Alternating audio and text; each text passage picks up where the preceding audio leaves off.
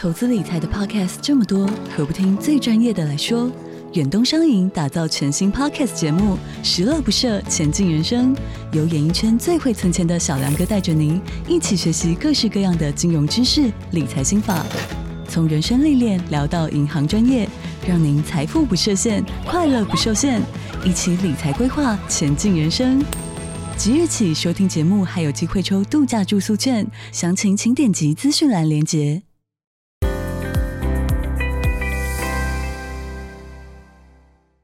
在进入今天的节目之前，先让我们进一段工商服务时间。你已经受够乱七八糟、老是打结的充电线了吗？那千万不要错过 Mac Cable 磁 C 线。他们研发出独家的磁力卷收专利技术，让磁力包覆整条充电线，不需要魔鬼毡、卷线器，只要随手一卷就能够固定，就算直接丢进包包里面也不会轻易散开。想要卷大一点、薄一点放笔电包，或是卷小一点放口袋，都随你决定。那除了方便好收，Mac Cable 磁 C 线的 Type C to Type C 规格，还支援市面上面最高的充电瓦数两百四十瓦，以及 PD、QC 两大快充协议。不管是手机啊、平板，甚至是笔电都能够用，充电速度比起其他品牌快了四十五 percent，想要用来传输数据也没有问题。重点是 Mac Cable 磁吸线还使用控温 E Marker 晶片，不只能够避免充电过热，还可以调节电量，让充电更加的稳定安全。现在就点击下方的资讯栏，到泽泽平台享受限时最高七四折的超早鸟优惠吧。好的，那今天的工商服务时间就到这边，我们就开始进入节目的正题吧。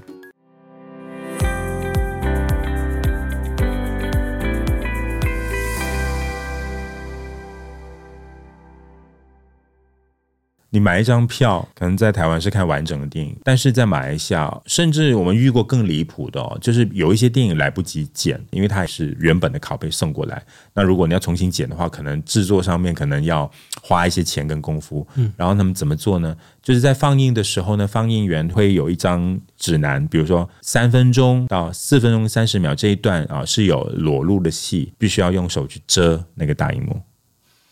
所以他就是在投影的把它遮掉，对对，可能是用一张纸，没有纸的话，然后用手去遮，然后大家就看到那个手掌啊，就就在大大荧幕上面，对，哇，好酷哦，超级魔幻。Hello，大家好，我是志奇，欢迎大家收听今天的强者我朋友。那今天企划欢欢会跟我们一起来聊聊。好，那我们今天邀请到的强者呢，是入围了本届金马九项大奖的马来西亚导演张吉安，请导演跟我们的观众打个招呼吧。各位观众和听众朋友，大家好，我是来自马来西亚的电影工作者张吉安。那据我们所知哦，张吉安导演不只会拍片，还在自己的电影里面客串了一个金融角色。嗯、那待会呢，我们就会来问问导演这是怎么回事，并且聊聊他的新片《五月雪》以及马来西亚这个诡谲的政治局势。好，那我们今天想要从一个比较偏门的切入点开，嗯、就是在您刚上映的这个新片《五月雪》当中，你亲自客串了一个不露脸的这个金融角色，那戏份很多，而且台词非常的长，还包含了一系列的可能像动作啊，还有这个唱腔。怎么会有这个样子的专场啊？嗯，应该这么说吧，因为呃，演乩童这这回事，其实因为从小算是耳濡目染吧。因为我父亲他是一个乩童，哦、所以我如果之前有看过我的第一部作品就是《南屋》，嗯，《南屋》说的是我父亲的故事。那当中有交代，就是我父亲就在我小时候，呃，他算是中了降头，所以痊愈之后，为了要还愿。那么他就当了乩童跟解降师，那我就在这种家庭长大。虽然我我不我不懂如何解降，也不懂得如何真的依人，嗯、可是因为有一段时期我在念电影的时候，同时也在也进了剧团和学这个舞蹈，所以后来就把父亲跳童的那些姿态啊，还有他的那种神态啊，就学了之后呢，我曾经做过一个演出，是完全全场我都在跳童。哦，用跳童的方式来做一个剧场舞蹈，所以后来就觉得，呃，跳童其实你抓到那个神韵，虽然没有那个神明附身，可是还算是可以骗到人的。了解。那呃，导演在拍电影之前好像还有过很多身份，可不可以请你分享一下自己的职业经历？我在二零零零年就是电影系毕业之后，没有直接的拍电影，反而当了剪接师。后来也当过民歌餐厅歌手，呃，然后有一段时间是在剧场工作，那有一段时间是做剧场舞蹈，然后做行动艺术。那么，当然在二零零五年开始就做社区和这个算是古迹关怀啦、社区抢救啊，甚至还发起一个叫做呃江阴考古的田野调查，主要的就是像马来西亚有一些老社区要拆迁，或者是有一些地方要可能有危机了，那我们就到那边去，算是去帮助。然后我的工作呢，主要就是趁着这个地方还没消失之前，呃，就通过田野调查跟严家严户去采访这些老人家。呃，希望能够为他们留下一些历史的痕迹，无论是影像也好，甚至是文字也好。那么后来也当了十二年的广播人，然后也当过电视台的编导。那我当时是专拍灵异节目哦，对，所以所以就是这这就是我我我跟你说，就是可能就比较比较特殊的一些工作吧。对对对。那这个东西转到电影是什么样子的契机吗？嗯呃，因为我在二零一七年七月一号就正式离开广播，那当时就因为刚好在二零零九年，其实进行了长达十多年的这个乱葬岗的采集，就是大家在五月雪在戏的尾尾段看到那个地方，就是一个五一三事件乱葬岗。当时我们发现这个地方之后呢，因为就找不到任何资料，也找不到任何的线索关于这个乱葬岗的脉络。所以我们就采取一个方法，就是呃，每一年的清明节或者是五月十二号、十三号，就在那边等待家属来呃扫墓。那我们就抓到这样的一个契机，就是呃，就是去访问他们。当然，当时我想要拍一个纪录片的，只不过因为当时呃蛮难的，因为很多的家属不愿意面对镜头，甚至是他们不愿意呃透露身份来接受采访。后来我们就用笔录的方式，就稍稍他们愿意跟我们聊更多，所以在过去这十多年来，我们就采集了十四个家属，那清一色都是女性的，都是一些呃年过半百的，就六十多岁、七十岁的一些老人家，他们就希望可以在呃这个墓这个乱葬岗上面寻找到他们当年失去踪影的，或者是已经失去联络的这些家属，可能啊、呃、埋葬在那边。然后一直到二零一七年，呃，五月十三号，我就拍了一部短片，叫《一山》，就针对这个乱葬岗。那么拍完之后，因为因为我是在国家广播电台工作的，所以那时候可能拍这部短片也一定触犯了一些。敏感的一些神经线吧。当然，这边我想说，观众可能会不知道这个敏感的神经线是什么，嗯、因为毕竟我们的观众很多是台湾观众，呃、可不可以解释一下？敏感的神经线就是因为你在国家电台，那你就应该乖乖听话的，嗯、所以我稍微不太乖。为什么这个在呃马来西亚算是不太乖呢？呃，主要原因是因为我任职的那个是一个国家电台，然后再加上五一三事件在马来西亚。在那个时期，因为在二零一八年之前，那个我们说那是一个比较动荡的一个政治氛围，就是呃，二零一八年之前，就是所谓的我们还没真正的面对这个政党轮替的那前一年，所以那个时候就是风声鹤唳啊，就是你会听到很多，比如说有一些记者啦，有一些媒体啊被招去问话之类的啊，都会发生。然后那时候我就在广播电台工作。所以那个时候就呃拍完之后就接到一些接到通知，就是我的那个合约就在二零一七年七月一号正式结束哇，所以我就好吧就离开广播。那我觉得这也是一个水到渠成吧。就那时候我们拍完这部短片之后，隔了两个月就入选了釜山影展。后来就觉得说应该是时候回到电影了，毕竟我已经。相隔毕业了十七年，但是还没有真正投入啊、呃，真正投入电影这个拍摄，所以就一直拍，然后到现在，所以应该我离开广播，现在刚好今年是年满。六年到七年左右，对。然后这一段时间都是在电影相关的工作，这样子。对对，都都在忙着拍电影。懂。呃，因为就我们所知，马来西亚观众，就像刚刚讲到，是目前没有办法看到这个导演精彩的这个作品，是因为《五月雪》现在也遭到了马来西亚的禁播。那我想确认一下，就是这部电影是真的有被禁吗？还是为什么？还没有，还没有。基本上，其实很多时候，因为我们马来西亚拍像独立片，像我我们马来西亚类似这种非商业片的。我们都会采取一个方式，就是先到国外去参展，去呃，就可能在国外的影展走一圈之后呢，回到马来西亚才来放映。所以，我们这部电影其实还没真正的送检啊。我们不像可能其他国家，比如说你到国外去参加影展，你必须要通过国家单位送检的。其实我们不需要。所以，我们这部电影基本上还不算是没没没没没禁播，嗯，只不过大家听到这个题材，大家会很自动的觉得应该上映的机会很渺茫。可是，我们还是抱着非常乐观跟积极的态度，就希望说，可能这一次，因为我们接下来还有三个到四个的电影节的邀请，所以我们应该要到明年才会可能会。安排定档，马来西亚的这个上映日期，因为你要定档之后才能送检。嗯，对，所以我们可能定档之后的前两一个月到两个月，我们才会送检嘛。所以我想，呃，我我觉得很多人都在提问当儿，我我都会回应说，我们还在努力当中。所以当他们都在听到我还在努力当中的时候，大家说，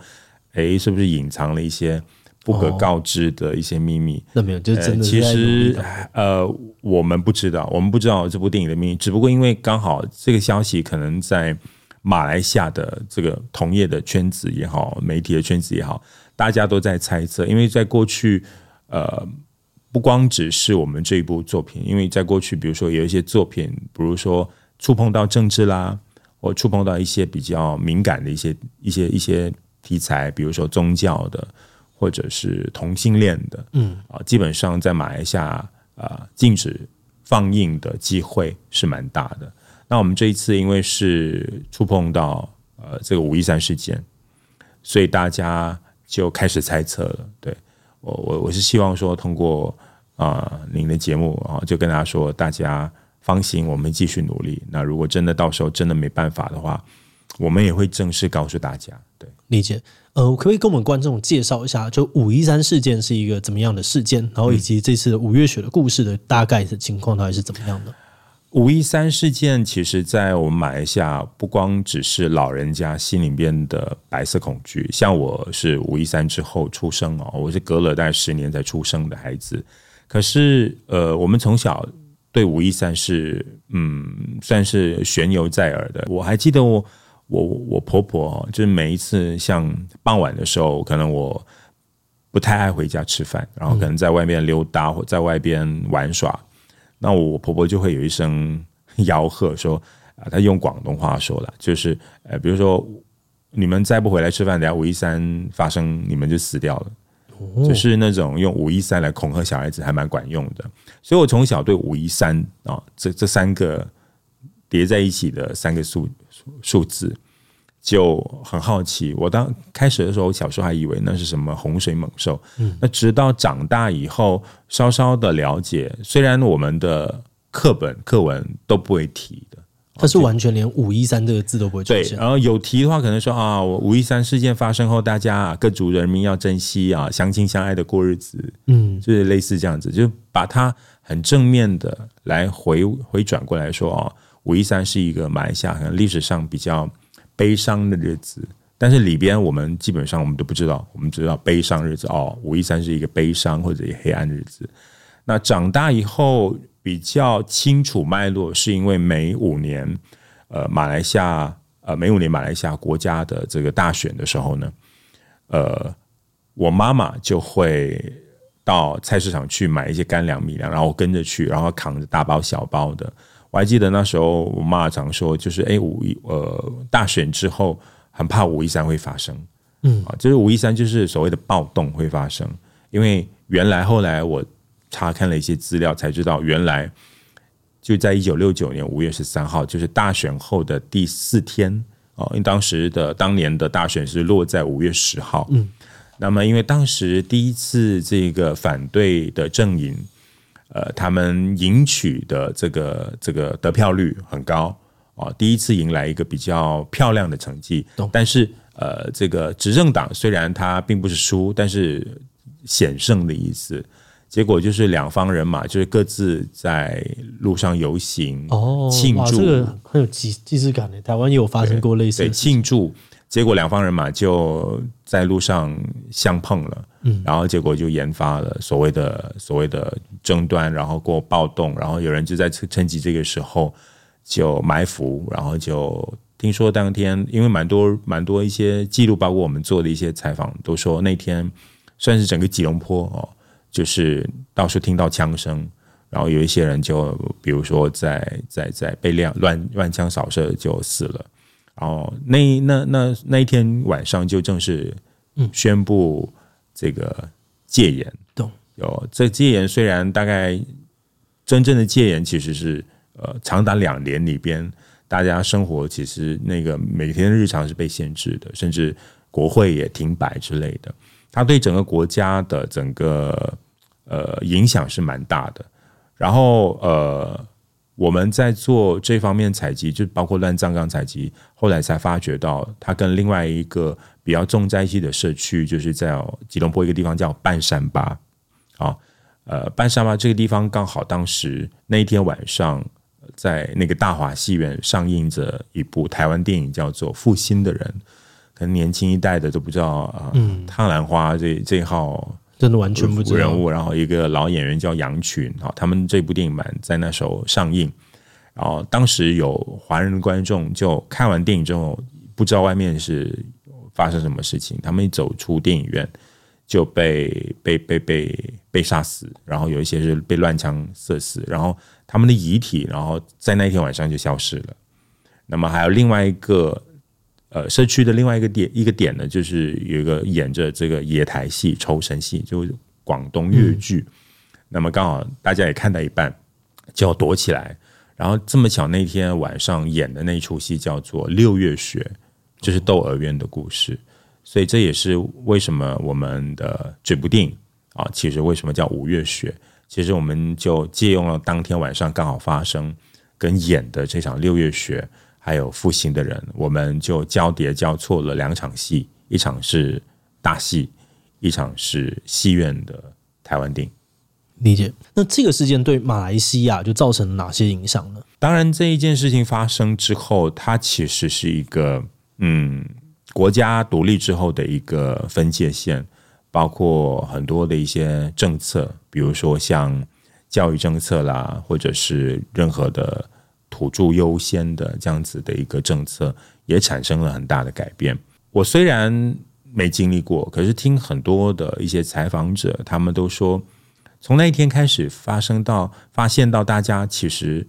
开始对于身处在。这个环境哦，大家开始默不作声，因为大家不敢说太多，所以平民百姓会觉得说，最好不要触碰到宗教敏感、宗族敏感的一些话题。那么，我觉得最大的一个一个影响就是，它的确是我们所谓的一代有一代人的白色恐惧。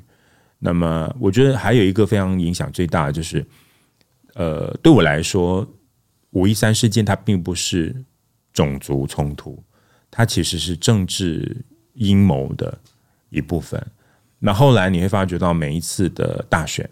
啊，这些政客哦，他们就是为了要恐吓你，他们就可能会说一些比较呃明嘲暗讽的话。嗯，你们要投哪一方呢？嗯，如果不投哪一方的话呢？嗯，如果万一发生什么事情，类似五一三事件的话。你们就好自为之吧。哦，竟然会到这样子。对对对，所以所以为什么致使到我的我家里的老人家，包括身边的一些老人家，他们会去买米啊，囤积米粮啊，他们就会怕五大选之后就会发生五一三事件。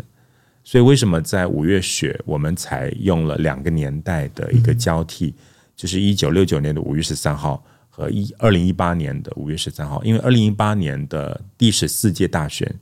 啊，是落在呃五月九号哦，很接近，对，很接近。那我觉得发觉到，好像每一次大选落在五月的话呢，大家就开始会有很多的猜想了。然后政客就在这个时候就就借着大家的心理的恐惧去放大它，对，就把它放大，然后就说，嗯，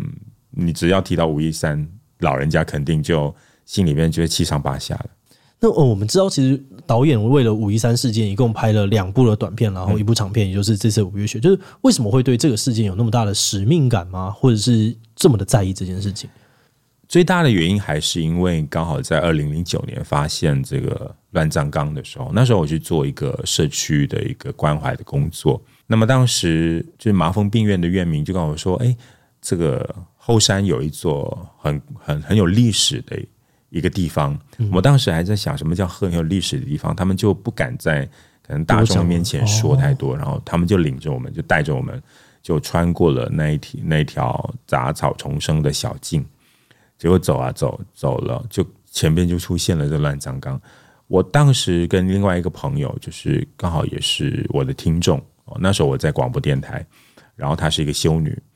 还有一般拍摄的朋友。我们看到的时候，其实我们每一个人几乎都目瞪口呆，因为我们从来没想过武夷山离我们那么远，因为我们没有经历过。嗯，可是却突然间武夷山的铁证如山就在我们面前出现了。那个景象大概是怎么样子啊？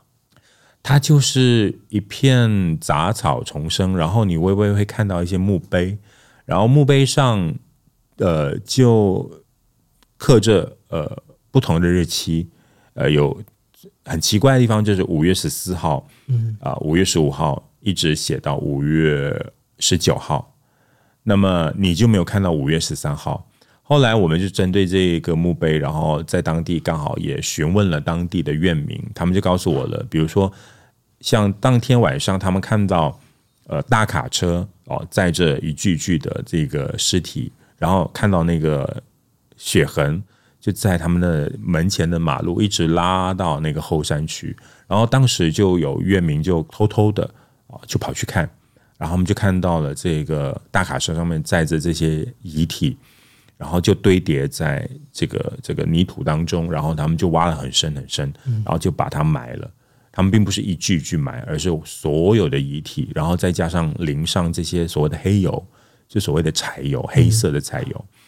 啊，主要原因就是防防止腐腐腐腐臭哦，就会有一些味道，甚至是也避免在短期里面发现的话呢，你看不到是哪一个肤色。对，那后来隔了。一个多星期，两个星期，那又有那个大卡车载着这些墓碑，刻着一些名各自名字跟这些日期的，然后当院民又跑去看，然然后结果就被当时候的工作人员看到了，他们就询互相询问嘛，因为刚好也要接这个锄头，要把那个碑啊墓碑给立下来，然后那个院民就问他，为什么这些尸体都是五月十三号载过来的？那为什么？墓碑都写着五月十四号、十五号、十六号、十七号、十八号，甚至二十号、十九号、二十号。那么当时我给的回应，后来我觉得很重要的一个线索。当时我们给的回应就是啊，避免可能未来的十年、二十年，或者是未来的日子发现的话呢，大家不会看到五月十三号这一天，也不会把它当成是五月五一三事件的乱葬岗。哇，这跟跟六四超级像。就是刻意要把一天弄弄消失，对，它就是消失的五月十三号，所以所有的人其实都在同一天罹难的，但是他们墓碑都是被随便写十四号、十五号、十六号、十七号，对，上面会有名字吗？也不会有名字有名字啊、呃，他们是依照当时候这些呃遗体身上的，比如说蓝登记或红登记，嗯、蓝登记、红登记是什么？呃，蓝登记就是所谓的公民证，OK，、呃、公民的身份证。那红登居红登记呢，就是所谓的居留证。哇，对对对，不一样的哦。所以他们就根据这个红登记跟蓝登记的这名字，那名字我们都是以这个英语拼音的嘛。嗯，所以你会看到那个墓碑上面就是都是用英语来拼音的。然后我们当时在呃二零零九年发现的时候，以我们会去算，最初有一百一十八座，但是我们知道其实。不仅仅是一百一十八座，后来我们也知道，其实很多家属因为来到，比如说找不到，嗯，就是会去祭拜无名氏的这些墓碑，他们就相信说，嗯，还有一些墓碑还隐藏在吉隆坡的可能某一带，所以我们估计说大概还有五座，哦，可能会有五座左右还没被寻找到。所以，因为我们不知道那天晚上到底有多少人罹难，因为毕竟到现在为止，呃，官方还没有真正的去揭开当天晚上的来龙去脉。呃，即便是现在，我们已经经历了政党轮替好几回了，嗯，这疫情到现在，其实我们已经换了呃三任首相了，其实是蛮奇特的，对。所以这部电影其实基本上就是我们是针对呃这个关怀这座乱葬岗而拍摄的。理解。我觉得刚刚有讲到一点，就是你说他们会特别弄黑油，然后是为了要让肤色看不太出来。嗯嗯，这这让我想到，就是因为马来西亚的这个族群啊，或者是语言跟宗教是相对于台湾来说是更多元、跟复杂的。这边可不可以帮我们的呃，这边可不可以也跟我们台湾观众就简单的介绍一下这个东西的关系？马来西亚的多元民族文化。呃，甚至是信仰，其实是蛮复杂的哦。其实要用三言两语是很难概括的哦。在过去，其实我不太认同官方的说法，官方很喜欢说三大民族，其实是错误的。马来西亚不光有三大民族，当然一般上大家都会了解，就是马来人、有华人、有印度人或者印裔同胞，我们还有锡克人啊，有葡萄牙人啊。还有暹罗人，然后还有这个原住民。那原住民我们还分成东马跟西马。保守估计的话，其实原住民在整个马来西亚，我们大概有五十多族。所以你想要五十多族，在刚刚我提到的这些呃多元民族，其实是相当复杂的。可是，一路以来，呃，基基本上，呃，民族跟民族之间交融其实是相安无事的。你可以从节庆。大家互相拜访啊，节庆大家也放假，然后大家一起庆祝，基本上是没问题的。可是往往每一次大选要来到，每五年一次，嗯啊，每五年一次，好像就是季节性的种族的课题就会被挑起。主要挑起的都不是我们来挑起，都是这些所谓的政治人物，嗯，因为你挑起所谓的种族的议题，它很容易变成了一个政治筹码，对，可能你就会吸引某一些人。嗯，而且有仇恨比较容易凝聚一个对，因为你所谓的你你提起了很多这种种族的政策啦，或者种族之间的这些所谓的一种不公不义的一些事情啦，你就会很容易的就激怒，或者是会让你的票源突然间会倒向你那边，啊，包括刚才我说的，就是呃，大家就会提起五一三事件。呃，对我们来说，尤其是我们来到第三代、第四代、第五代的这些年轻人来说，我们是蛮反感的，因为我们觉得这一招其实在我们身上不管用了。可是有一些老人家还是会害怕，所以族群的这个相容在马来西亚其实一路来都没有问题，只是我觉得存在着很多这些，嗯，就是趁虚而入的这些政客一直在那边挑拨离间。啊，这是我们蛮没办法改变，可是我们尝试不要跌入他们的圈套，就是理解。而且因为可能他们对我们没有用，但是对上面的人还有用，但是上面的人也还有很多很多人，而且他们的投票权，哇，这个有点无解。因为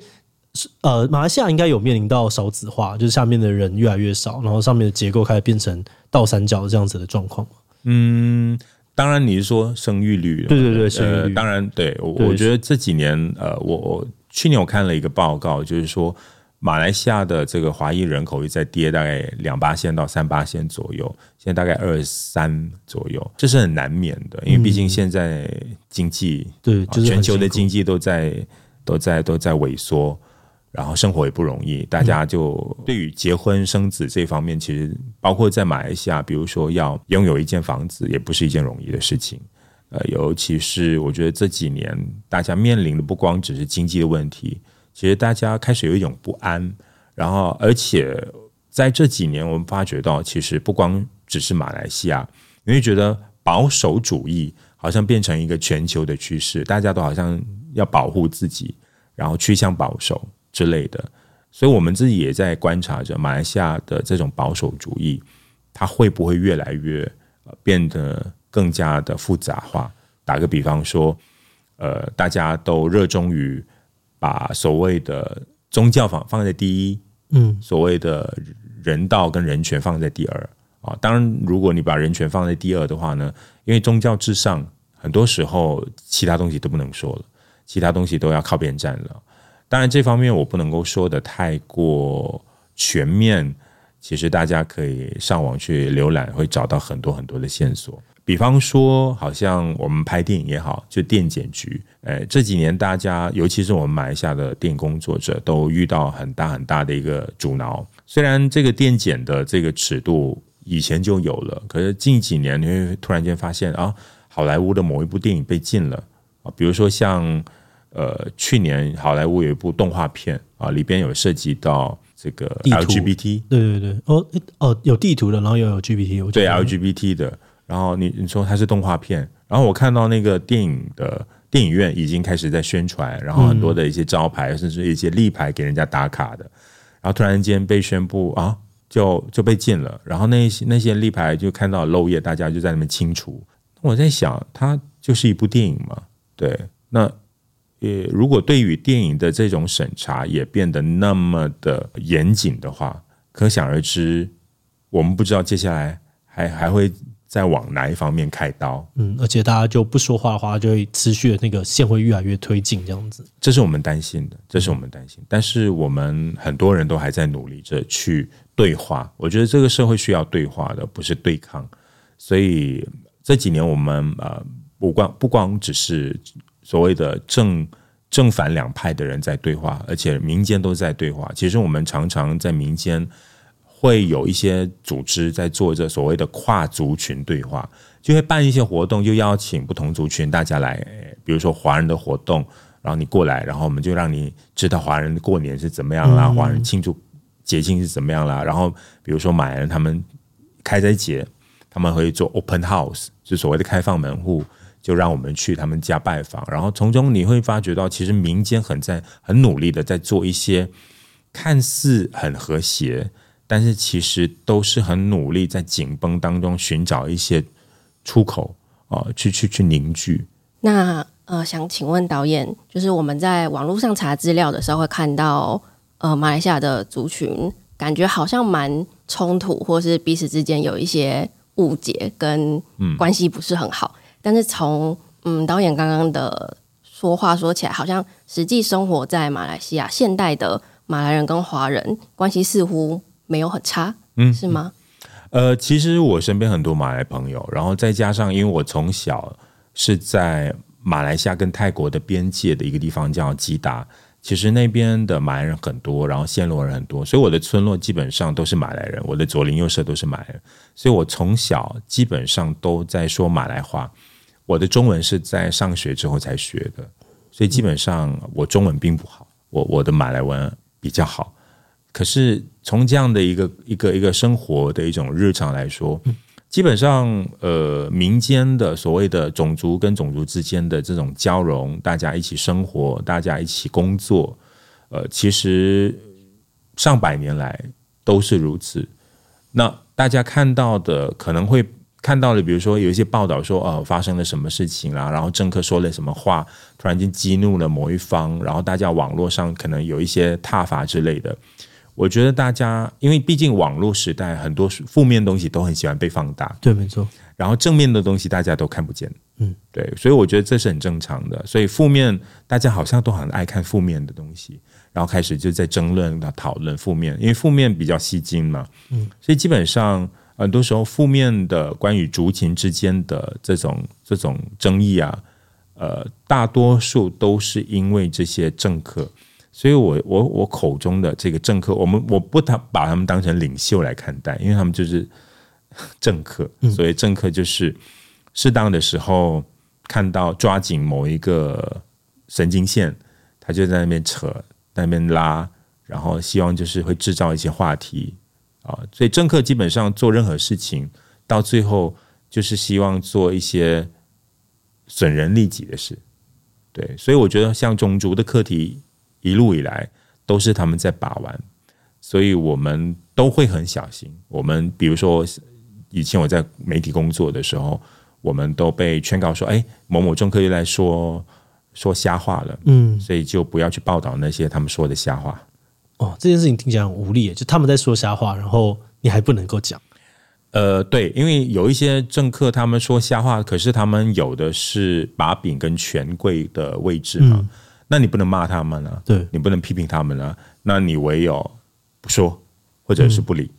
那、嗯、这样子一些反对的资讯就不会在市面上面出现了。呃，这是非常不容易的，因为在二零一七年、嗯，像我在广播电台的时候，呃，我们像我们广播人哦，我们那时候有我我我跟几个同事，我们都被劝告说，我们是主持人，我们在脸书不可以转贴政治言论、政治一些对于所谓的执政党的一些不利的言论的。那我就不是一个听话的小孩，那偶尔就会调侃一下，就嗯嘲讽一下，因为始终觉得好无奈哦，好无力感哦，然后好像网络唯一是可以啊、呃、抒发一下自己的情绪的，结果换来的就是我还有一次我我到办公室，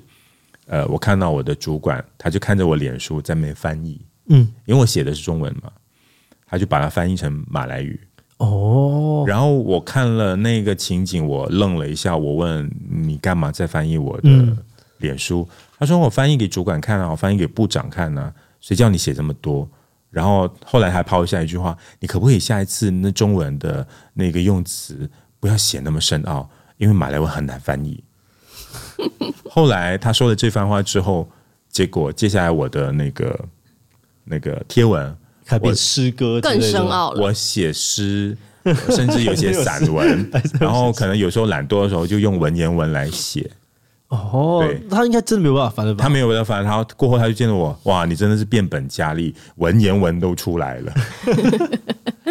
大家就是作为一个反叛仔，大家会做的事情都是差不多。对啊，你你你有你有你有上册，我有下册。对对对。那那我好奇，就是因为五月雪它里面刚刚讲到的是它两个时空嘛，有一个点是这个二零一八的这个大选，呃，这个大选的时间点有什么样特殊的政治意义吗？就第一个是政党轮替，嗯，那政党轮替它有实质的带来什么样的改变吗？后来刚刚讲到好像有点觉得没有什么太大的改变，呃，改变当然就是它有时候慢慢的向前，又慢慢的退后，但是。在五月雪为什么会特别用一九六九年跟对应二零一八，其实是很大很大的一个连接点。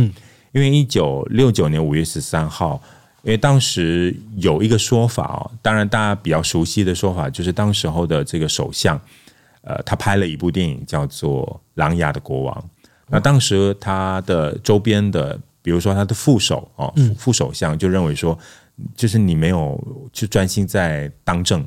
结果拍了一部电影，然后上映之后票房也不好，然后甚至也被指证说他用了一些国家的一些资产，嗯啊，去去拍摄这部电影。然后因为马来西亚从来没有出现过，到现在没有出现过，他是唯一一个首相编剧拍电影的一个一个一个首相。结果发生五一三事件之后呢，大家肯定的就把矛头指向你，就是因为你没有专心的在执政，对，然后结果他就被副手。给拉了下来，副手就在一九七零年就当上了第二任的首相，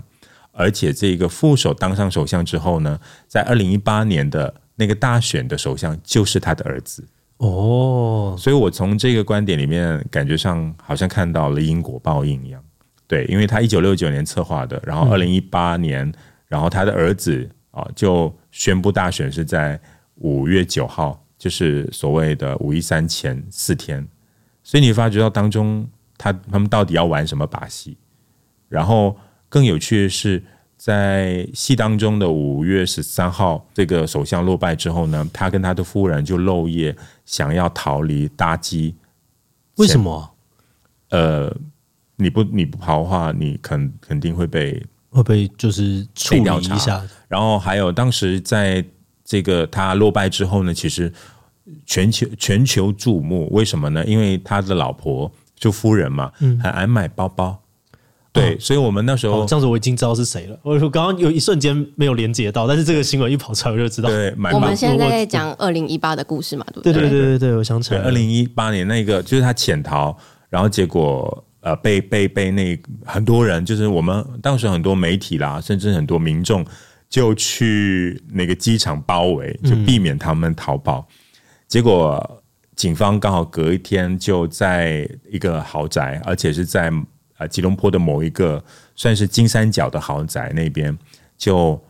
一个一个包包全部就从那个公寓就拿下来，都是那些很你一辈子都买不起的，嗯，然后不是一个，整百个，然后当时因为网络媒体都二十四小时在那边后面，然后大家都拍，我在我们在想说这个夫人。爱包如命，什么包都有，形形色色的包，所有全世界最贵的包都在他手上。对，所以这件事情其实对我们马来西亚人来说是很生气的，因为我们觉得我们马来西亚国家的资源，马来西亚国家的整个财产是变成私有化。嗯，对，所以呃，所以我觉得二零一八年是一个很重要的一个时间点，而且因为政党轮替了，所以在戏当中，好像万方它变成一种，好像啊，我终于可以名正言顺的去寻找我哥哥跟所谓的父亲的坟墓。所以戏当中基本上我们用两个时代的连接，你就看到了整个两个政治的氛围不一样，一个是发生暴动，另外一个是。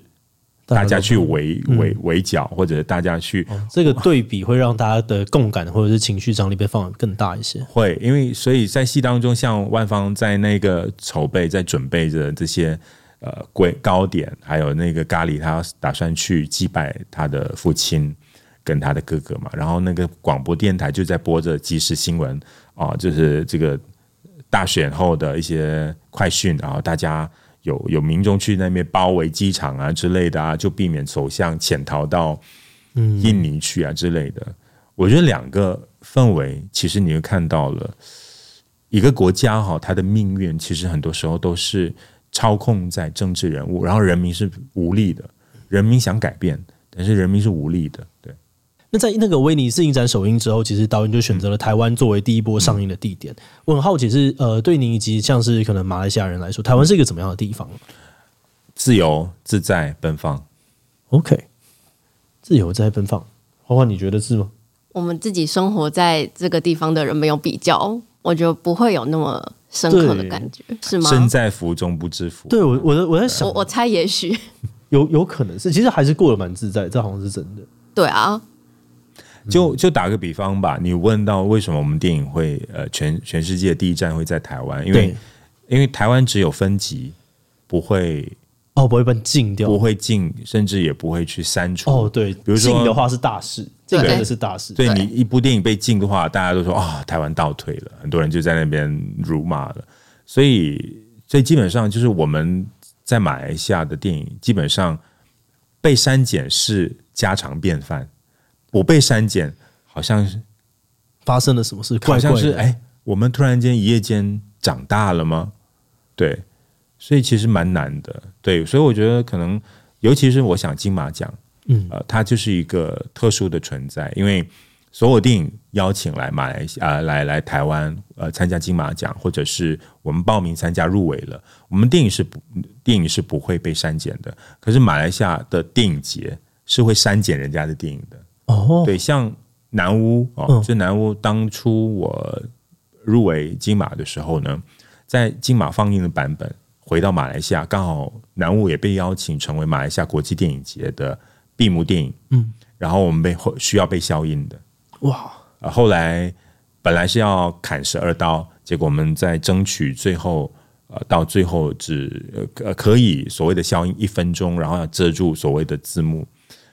所以当时在马来西亚电影节放映的版本是非常奇特，大家看到大荧幕对不对？突然间唱到那到那个部分，突然间是鸦雀无声的，大家就要凭空想象他在说什么，他在唱什么，然后字幕也要遮上这个黑色的这个便条，就让你看不到下面是什么文字。所以我觉得哇，那那电影局的人他们不会觉得这样子反而更有一种。这边有东西，我不让你看，还是他们就觉得没有关系，其实习惯了就可以这样。呃，他们会认为他们在在在保护着你们呢，就避免你们受到呃呃污染哦啊、呃，可能他们认为说你们还呃不看这些东西为妙，为什么呢？诶，我们是在保护你们，保护着你们的眼睛，保护着你们的心灵不受，哦、所以我谢谢他们，就就不受干扰或者不受污染。那那自然而然的，我们这些导演就被被套上一个污名哦，原来我们在拍着污染东西明星的一部电影，对，蛊惑人心，有够坏，好好微妙，是蛮微妙的。电影院的观众看到那样子的画面，心里的想法是，你说呢？你买一张票，可能在台湾是看完整的电影，嗯，然后甚至在新加坡是看完整。啊，同样的，在新加坡也是分级，但是在马来西亚，呃，甚至我们遇过更离谱的哦，就是有一些电影来不及剪，因为有时候比如说像那些大使馆，嗯，比如说像法国大使馆啦，或者日本大使馆，他们办一些特定的电影周，那有一些电影。你没办法剪，因为它已经拷贝是原本的拷贝送过来。那如果你要重新剪的话，可能制作上面可能要花一些钱跟功夫。嗯，然后他们怎么做呢？就是在放映的时候呢，放映员会会有一张指南，比如说，比如说第可能第三分钟三十秒到四分钟三十秒这一段啊是有裸露的戏，然后必须要用手去遮那个大荧幕。所以他就是在投影的把它遮掉。对对，有时候可能是用一张纸，那一些没有纸的话，然后用手去遮，然后大家就看到那个手掌啊，就就在大大荧幕上面。对，哇，好酷哦，超级魔幻。对对对，我蛮喜欢的。对我，我每次看到的时候，我都都是觉得嗯，所以欢迎大家。过来马来西亚看这些很特殊的这种删减，因为你们肯定会觉得，哇，我觉得这是人生必须要。我觉得它可以变成一个旅游项目，对，真的对旅游项目，大家来看马来西亚的呃，这所谓的过滤电影是怎么样做的。我每一次看的时候，我都跟我曾经跟一个外国朋友一起看，他他整个人愣在那边，哇，竟然有这样子的做法，我从来没想过，很梦幻，然后又很奇特，然后他觉得是一种很。很新鲜的一件事情，可是我们觉得 这不新鲜，就是很 很无力感，就是说你完全没有办法看完整的电影。对我这。这让我想到，就是之前呃，有一些喜剧，台湾的一些喜剧演员想要去马来西亚那边会巡回啊，嗯、或者是去分享嘛。那当然，喜剧总会涉及到一些政治或者是种族、LGBTQ 等等的。所以那个时候，他们遇到了一个需求，呃，他们需要把一些在呃 YouTube 上面比较敏感的内容，要先把它下掉，嗯，或者是要先弄掉，不然的话，他们可能会过不了那个审核。然后，所以他们就觉得说，可是要把这个影片下掉，其实也蛮麻烦的。所以，呃，因为我们刚好有一个算是 MCM YouTube MCM 的一种权利，所以我们可以去针对某个地区 block 掉啊。Oh, okay. 对，所以他就说，你可不可以帮我去 block 掉一些地方？我们想看看到时候有没有这个需求。你先我才来问我，我做不做得到？我说，哦，我可以做得到，但你真的要做这件事情吗？就觉得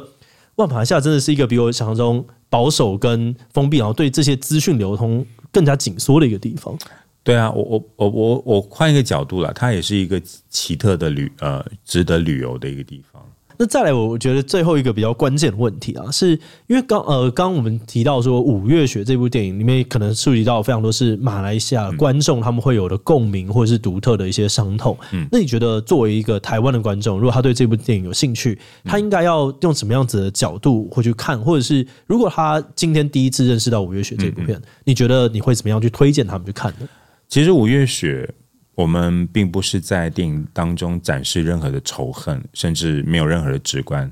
整部电影其实会整个核心，是因为我们本来想要拍十四个家属女性，呃，扫墓跟现身说法的一个纪录片。后来，因为我们在拍摄过程，我们在筹备过程呢，其实面对一个大的问题，就是我们找不到演员。我们找了一些马来西亚的演员之后，就大家看到剧本。然后大家就不再联络我了，嗯，啊，甚至也联络不到了，所以我被逼就是从十四个减到九个，然后再减到五个，再减到三个，然后最后减到两个，就是万芳跟蔡宝珠。后来我们被逼呃要用剧情片，主要原因是因为总不能够整部纪录片都没人现身说法，只有我在说，所以非常困难。所以这十四个呃我所采访过的他们。不仅仅是四个，我觉得这十四个里边，他们包括里边当中有一些已经找了半个世纪，有一些已经老了，有一些可能丈夫一直在骂她，有一些甚至是她背景比较特殊，是娘惹，所以我就把十四个人的特殊的身份就节选了，把它融汇放在万芳的身上，所以万芳其实是承载着我采访过的十四个女人的故事。所以这部电影基本上，我们主要的不是在展示跟跟大家说这五一三世界多么的可怕，或者是谁对谁错，或者是把矛头指向谁。我们基本上关注的是这些苦难过后、暴动过后，呃，活下来的人，他们现在的状态。所以我们选择了那一天，就是一二零一八年五月十三号。主要原因就是让大家看到，其实还蛮多的这些所谓的我们看不到的这些暴动之后，这些人他们其实还在努力的寻找呃家属，所以我们用很非常温柔的方式来呈现。当然，温柔的这个镜头，我们放了寓言，因为寓言当中其实有一个段落，我在念马来文学史的时候呢，基本上在中学的时候一直。烙烙印我在我脑海里边，就是这本书叫《马来纪年》，然后里边就好像是仿佛隐隐约约透露了一些玄机，因为这本书书写的年代是一六一二年五月十三号.对，它又是另外一个五月十三号，然后当中的有一个所谓的呃中国明朝皇帝要喝苏丹的洗脚水的这个典故，呃然后为了要治愈他的麻风病。嗯，啊，这个典故，然后后来才发觉到，在二零零九年，我发现的这个乱葬岗就葬在麻风病院后山。哦，都很多连接，对，很多的连接，很多说不出来的一些预言。当然，你可以说是巧合，可是电影本来它电影剧情片跟纪录片不一样，纪录片你计时，甚至是要呃去采访，甚至让人现身说法。可是剧情片的话，你有很多的可能性。有一些说不出来，或者是没有办法说的，我们就用隐晦的方式来说吧。所以，就为什么会有一些预言？对，然后再加上我们必须要让整部电影变得更加的呃魔幻，因为有时候魔幻的电影比较容易在电马来西亚电影院上映。哦，为什么？因为觉得那是不是讲现实的？因为魔幻不是现实啊。哦，因为现实的话，你拍现实的话呢，他说你是不是在讲我们现在？你拍魔幻，因为魔幻是不存在的，对我们来说，神话、魔幻、鬼片，所以马来西亚鬼片都可以上映的。哦，因为魔幻嘛，因为他对他来说，鬼片、魔幻的片是不存在的，它纯粹是一个所谓的 fantasy。懂？对，所以魔幻处理的跟中国的逻辑就不一样。中国逻辑就是第一个共产党上台的时候就没有鬼了，所以他们反而没有这种东西。没有，在马来西亚鬼片是每个星期都有鬼片的，所以像。鬼片像马来导演、华人导演、印度导演都常拍鬼片，很容易上映的啊。你就说鬼片它不存在的，然后后面你写啊啊，就说啊这个纯属虚构啊，什么什么，如同什么什么巧合。所以用很多的预言或者是很多的影射在那边反而是可以的。对，因为一方面他们会觉得那那不是现实，他你不是在说我懂，你在说一个不存在的东西，你在说一个远古的东西。哦，这跟我原本想象的逻辑不一样，因为我们是呃以前听，例如说什么中国的一些诗人啊，然后就会哦，我写了一个什么松树怎么样怎么样，然后就哦，你这个其实是在指涉，然后它就会被弄掉。但是反而在马来西亚，其实这样子是完全没有什么关系。当然你要有方法，OK，对对，这个方法我说通了，大家都懂了，呃、懂。但是可能现在也不能说。好，OK，那最后导演有没有什么任何的话想要跟我们台湾观众说的？五月雪这一部电影，呃，能够在金马成为呃开幕片，甚至我们有机会入围呃九项大奖，对我来说，这部电影其实得奖入围反而不重要，最重要的是这部电影拍出来之后，其实可以让大家知道这段历史，其实在我们的生活里面隐藏了很久。我们走出了第一步，我们用很温柔，甚至没有展示任何直观跟仇恨的方式去关怀这些活下来的人。其实这部电影。主要的还是希望能够拍成之后，让更多这些走不出来的人重新有一个出口啊！大家从这个出口走了出来，然后去面对更美好的自己的国家、自己的生活。五月雪其实是献给五一三事件的罹难者。好，那今天很谢谢张启安导演跟我们分享那么多马来西亚相关的故事。那对于电影《五月雪》感兴趣的观众呢，也记得要去进戏院支持一下。那今天访谈就到这边结束喽，我们就下次再见喽，拜拜。